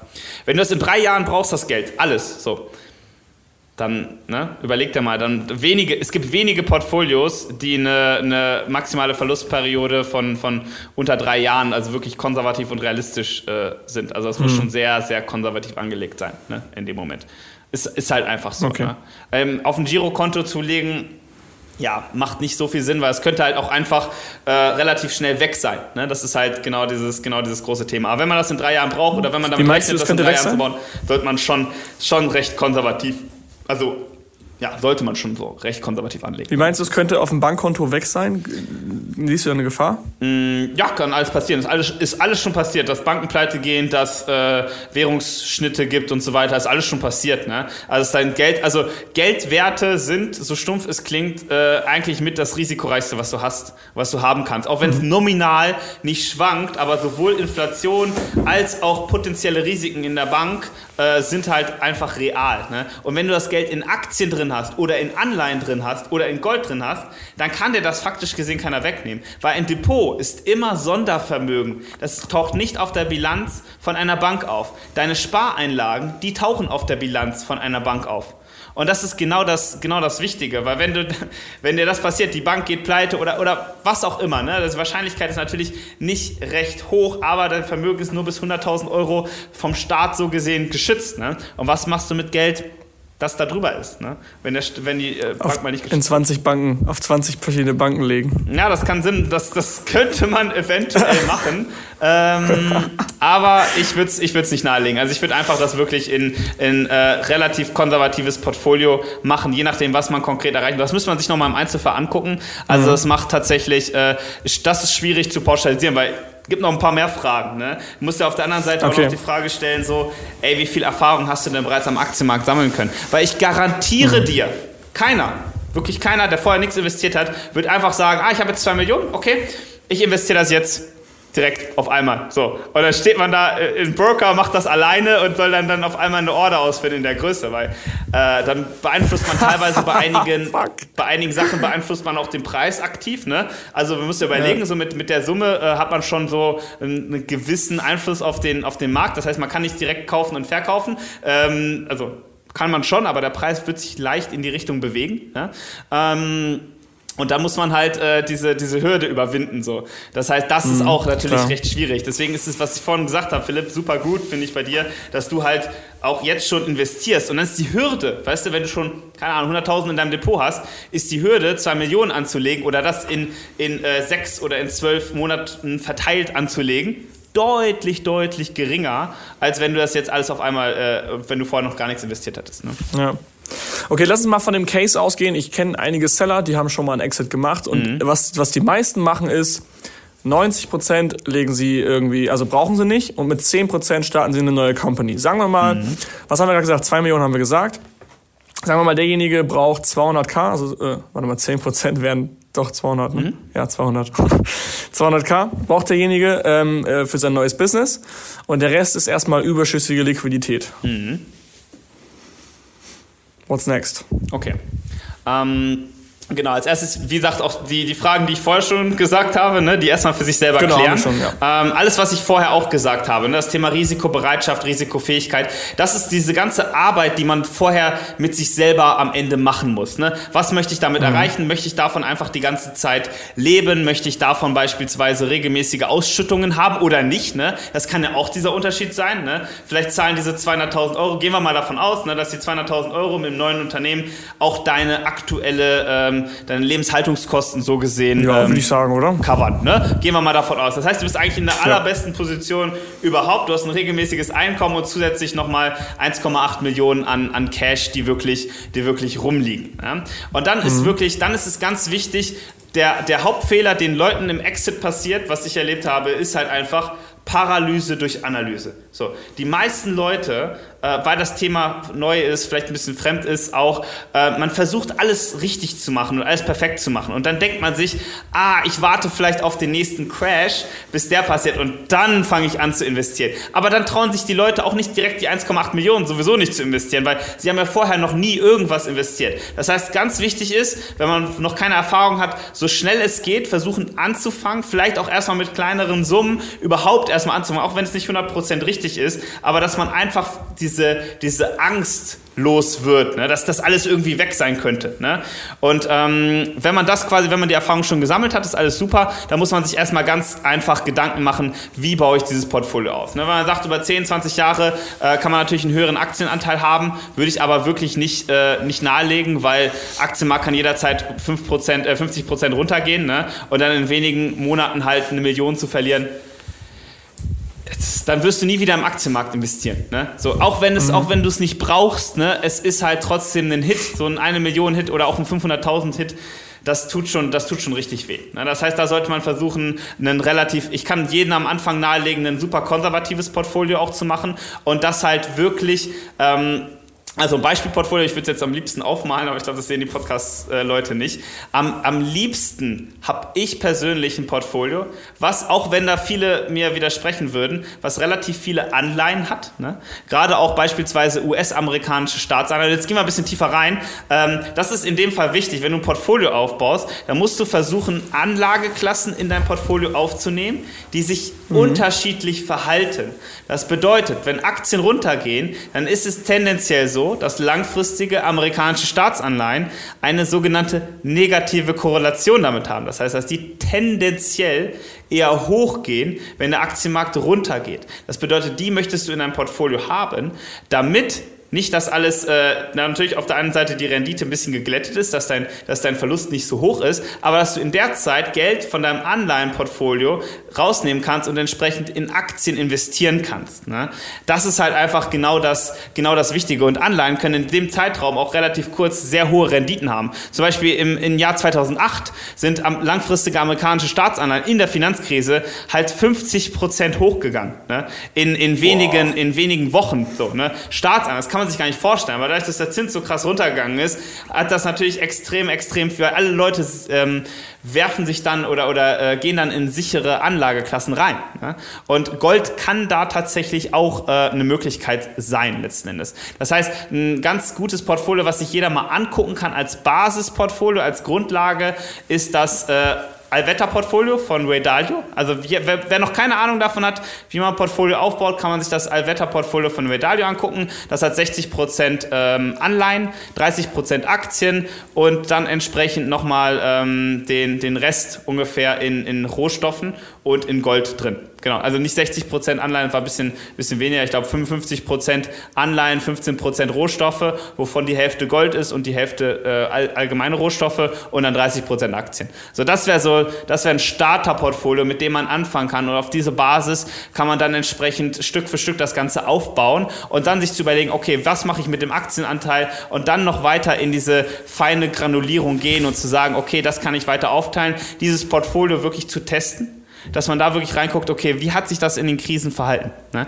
Habe ich damit, wie lange habe ich damit einen Verlust gehabt in der Regel? Was ist die zukünftig zu erwartende Rendite? Weil die, die zu erwartende Rendite ist nicht mehr so hoch wie ähm, beispielsweise ähm, vor, vor 20 Jahren, weil die Zinsen damals noch deutlich höher waren. Ne? Dann darf man natürlich von einer niedrigeren Rendite ausgehen, aber man kann das zumindest so als, als Basis im Portfolio schon mal aufnehmen, wenn man ähm, noch nicht so viel Erfahrung hat, weil jeder Unternehmer macht immer den gleichen Fehler. Er, er, man hat so eine gewisse, es passiert übrigens auch Ärzten und ähm, vielen anderen Leuten auch, man hat eine gewisse Hybris, also eine gewisse Arroganz. Ne? Man denkt, man, weil man erfolgreich ein Unternehmen aufgebaut und verkauft hat, dass man auch das Thema Aktienmarkt letzten Endes drauf hat und dass man das, dass man das checkt so. Und äh, dann, dann liest man sich ein und man denkt, man, man denkt, man hätte es raus, ne? weil das andere hat man auch hingekriegt. Ich rette jeden Tag Leben so als Arzt so, weißt du, ja will ich wohl hier Aktienmarkt ja. hinkriegen oder ich habe von zwei Geil. Millionen Unternehmen verkauft gekauft. Also, yo, da werde ich das wohl hinkriegen, so, weißt du? Ähm, oder so schwer kann das letzten Endes nicht sein. Ja? Äh, und dann ist man doch schon sehr fehlgeleitet, weil der Aktienmarkt ist halt der kompetitivste Markt der Welt. Ne?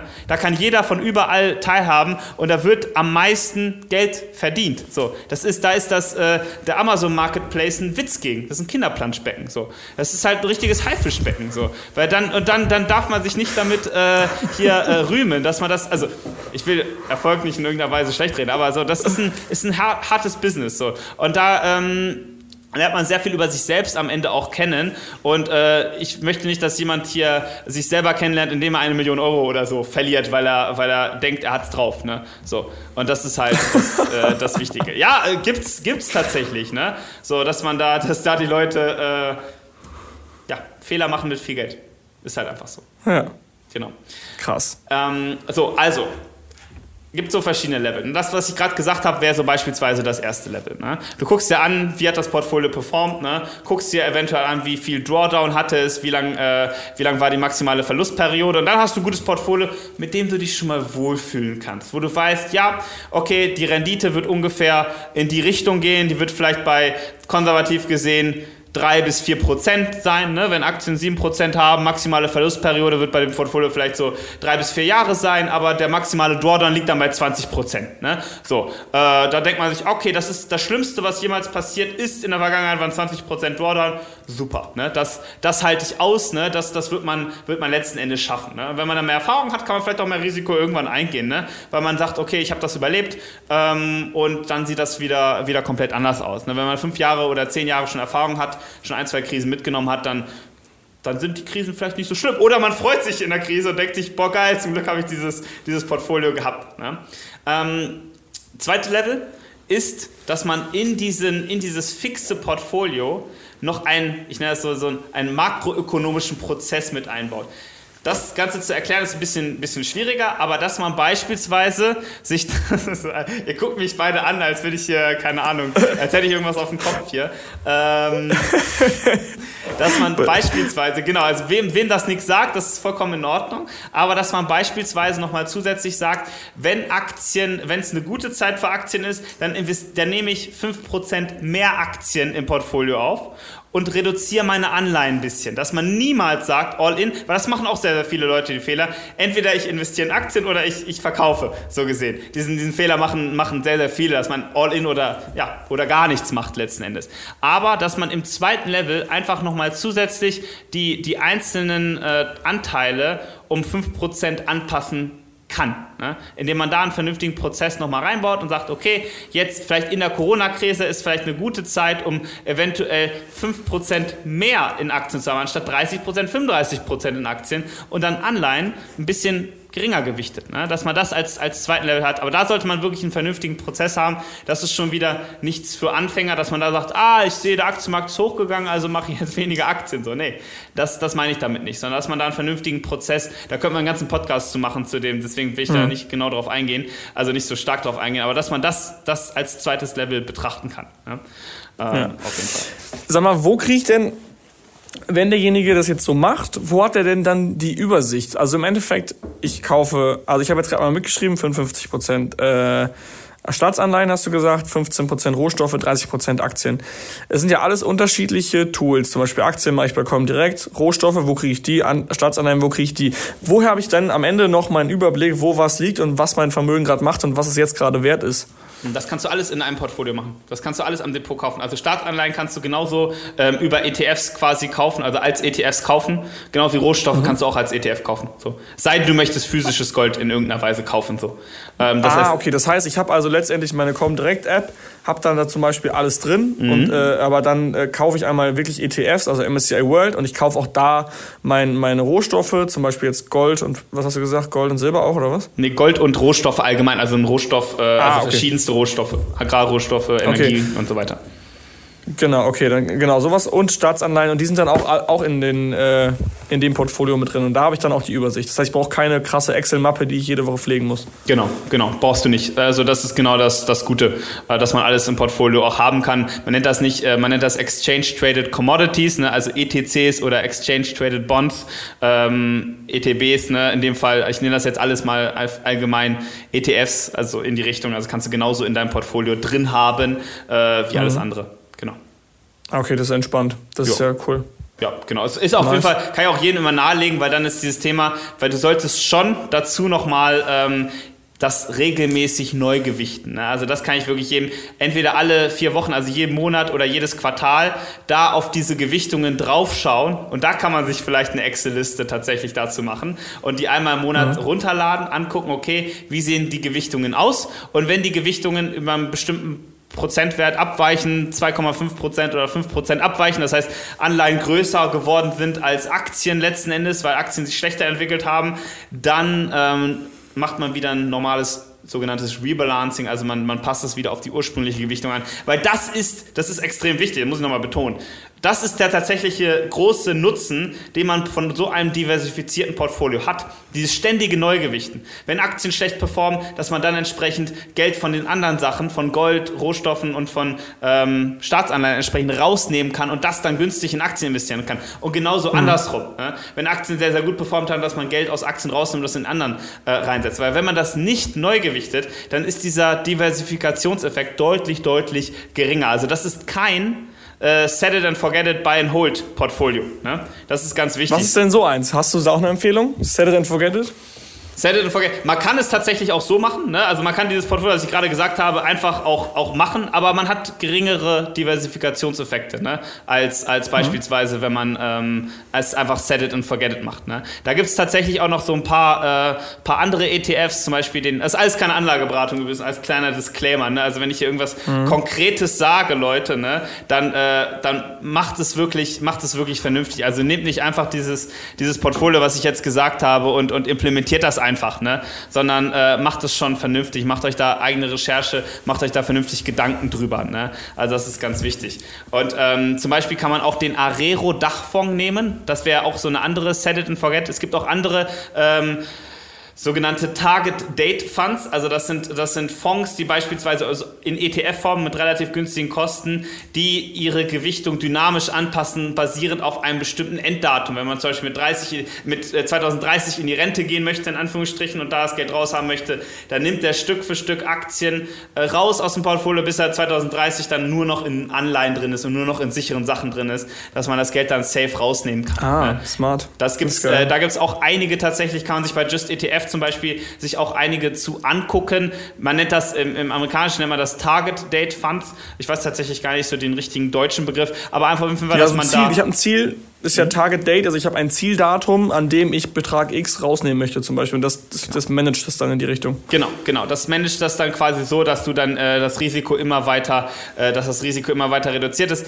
Das ist nicht perfekt, ne, weil der verkauft nicht basierend, ob Aktien jetzt teuer oder günstig sind, sondern der verkauft Aktien einfach dann, wenn die Zeit näher rückt. Ne? Also das ist jetzt kein mhm, Fondsmanager klar. dahinter, der es schlau macht, sondern einfach, okay, wir haben noch fünf Jahre bis zur Rente, da muss der Aktienanteil bei äh, 20 Prozent liegen, beispielhaft, ne? Äh, und dann verkaufen die halt Aktien, auch wenn sie teuer oder günstig sind. Und das ist dann ein bisschen, das ist die Schwierigkeit. Aber es wäre so eine Set it and forget it Lösung. Oder der Arero Dachfonds, der hat äh, sowohl äh, Staatsanleihen als auch Aktien als auch Rohstoffe entsprechend im Portfolio. Und der gewichtet das auch immer neu, dass man das selber nicht machen muss. Aber da muss man halt zahlen. Ne? Da muss man halt nochmal zusätzlich on top, äh, bei Arero sind es glaube ich 0,3% pro Jahr, nochmal quasi dafür zahlen und da kannst du dir überlegen, ne? wenn du jetzt von, von zwei Millionen circa ausgehst ne? und wenn du einen Taschenrechner mal machst und da beispielsweise sagst, okay, 0,3 äh, Millionen, äh, 0,3 Prozent pro Jahr sind da 6.000 Euro. So musst du überlegen, ja. ob du dafür für 6.000 Euro viermal im Jahr das Ganze anpassen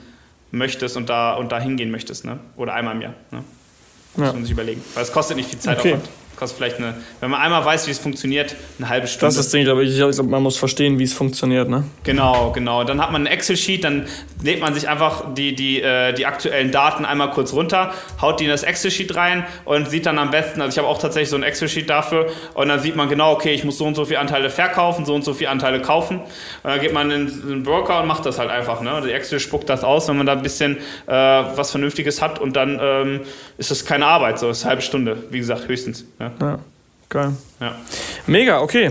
Genau, klar, ich glaube, wir haben äh, einiges an. Okay, Ich habe gerne. noch ein drittes tatsächlich. Das dritte Level wäre Ja, halt das bitte. Ganze noch ein bisschen vernünftiger zu machen. Also das bedeutet, dass man da, ähm, wenn man wirklich, wenn man wirklich ein erfahrener Hase ist, dass man da entsprechend nochmal äh, Einzelaktien noch mit reinnimmt, beispielsweise, dass man sagt, ey, ich will aktiv mein Portfolio verwalten und wenn man da vielleicht äh, genug Erfahrung hat, dann kann man auch entsprechend das Ganze ähm, komplett auch in Einzelaktien drin haben. Also ich kenne tatsächlich ähm, Freunde und Mentoren von mir so, die verwalten halt ihr äh, Portfolio komplett alleine, so, wo die halt äh, selber wissen, okay, die haben in den letzten äh, acht Jahren oder in den letzten äh, 20 Jahren 20, 25 Prozent per annum erzielt und die sind auch der Überzeugung, dass sie es weiterhin so machen können. So, ähm, und wenn du wirklich Erfahrung hast, das Ganze angehen möchtest, angehen kannst, ähm, dann kannst du vielleicht als Basis so diese, diese Vermögensaufteilung nehmen, die ich gerade gesagt habe, und das dann entsprechend den Aktienanteil vielleicht auch selber investieren oder einen Teil von diesem Aktienanteil selber Ja, investieren. genau, 10% von den 30 quasi. Genau, Wenn ich 10% von den hab, 30 davon selber investieren und je wohler du dich damit fühlst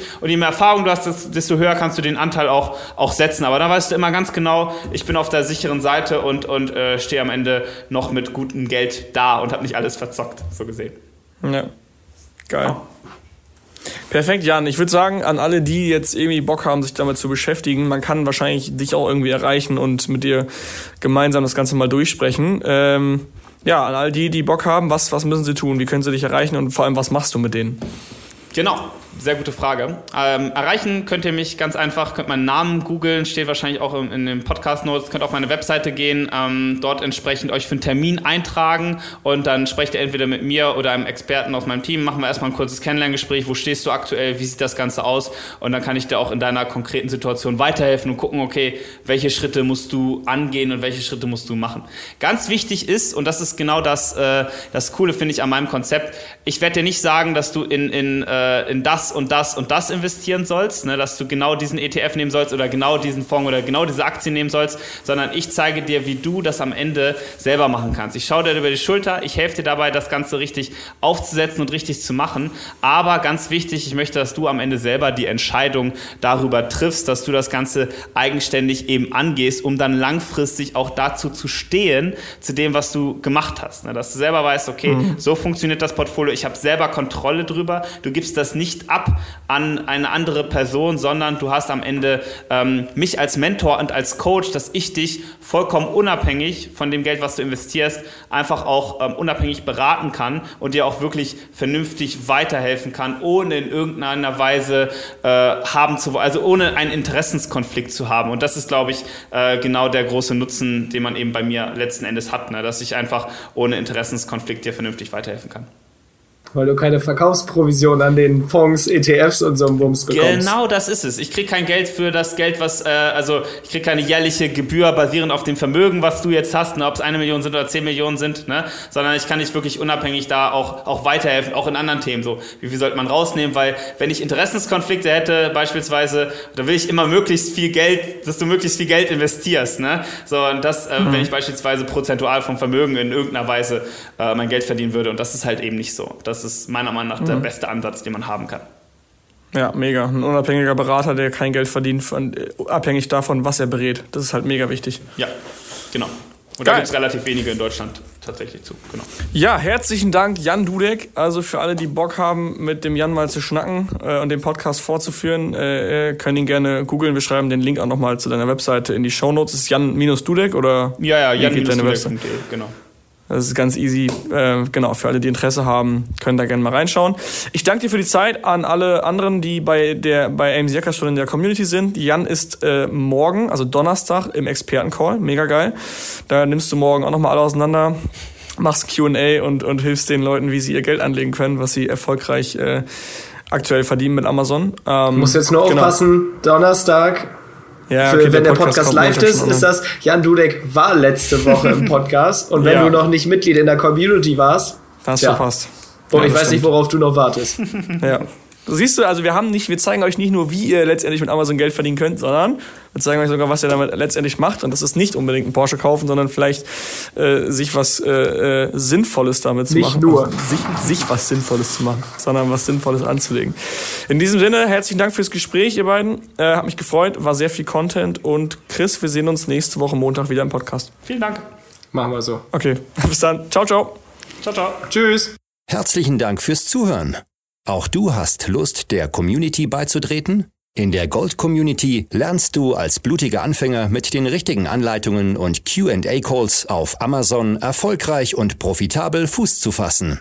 Verkaufst du jedoch schon erfolgreich auf Amazon, kannst du dich in der Platin Mastermind perfekt mit Gleichgesinnten austauschen und dich über fortgeschrittene Themen wie Automatisierung und Skalierung unterhalten. Trage dich jetzt auf die Warteliste ein und nach einer kurzen Wartezeit wird dich jemand aus unserem Team anrufen und dir entsprechend deines aktuellen Stands die richtige Community empfehlen. Dabei ist es wirklich völlig egal, ob du noch nicht verkaufst oder schon 100.000 Euro Umsatz pro Monat machst. Also, worauf wartest du noch? www.amc-hackers.de